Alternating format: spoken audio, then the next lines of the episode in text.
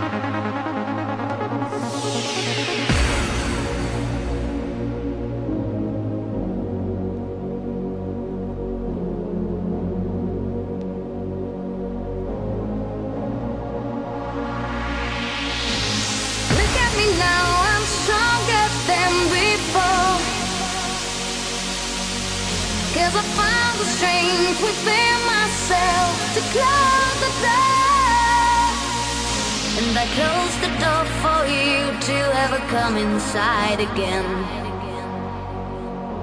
I've tried so hard to keep me sheltered from your kind of man.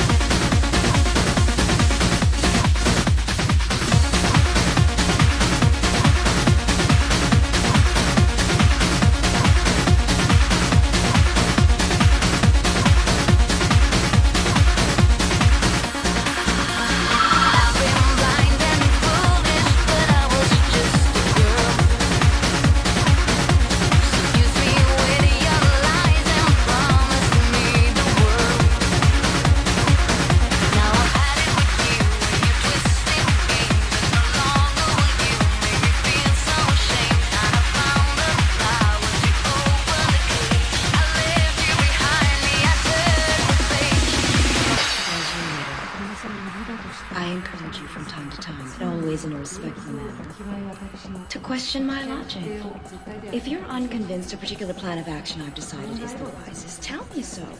But allow me to convince you, and I promise you right here and now, no subject will ever be taboo. The price you pay for bringing up either my Chinese or American heritage as a negative is I collect your fucking head. Just like this fucker here. Now, if any of you sons of bitches got anything else to say, now's the fucking time!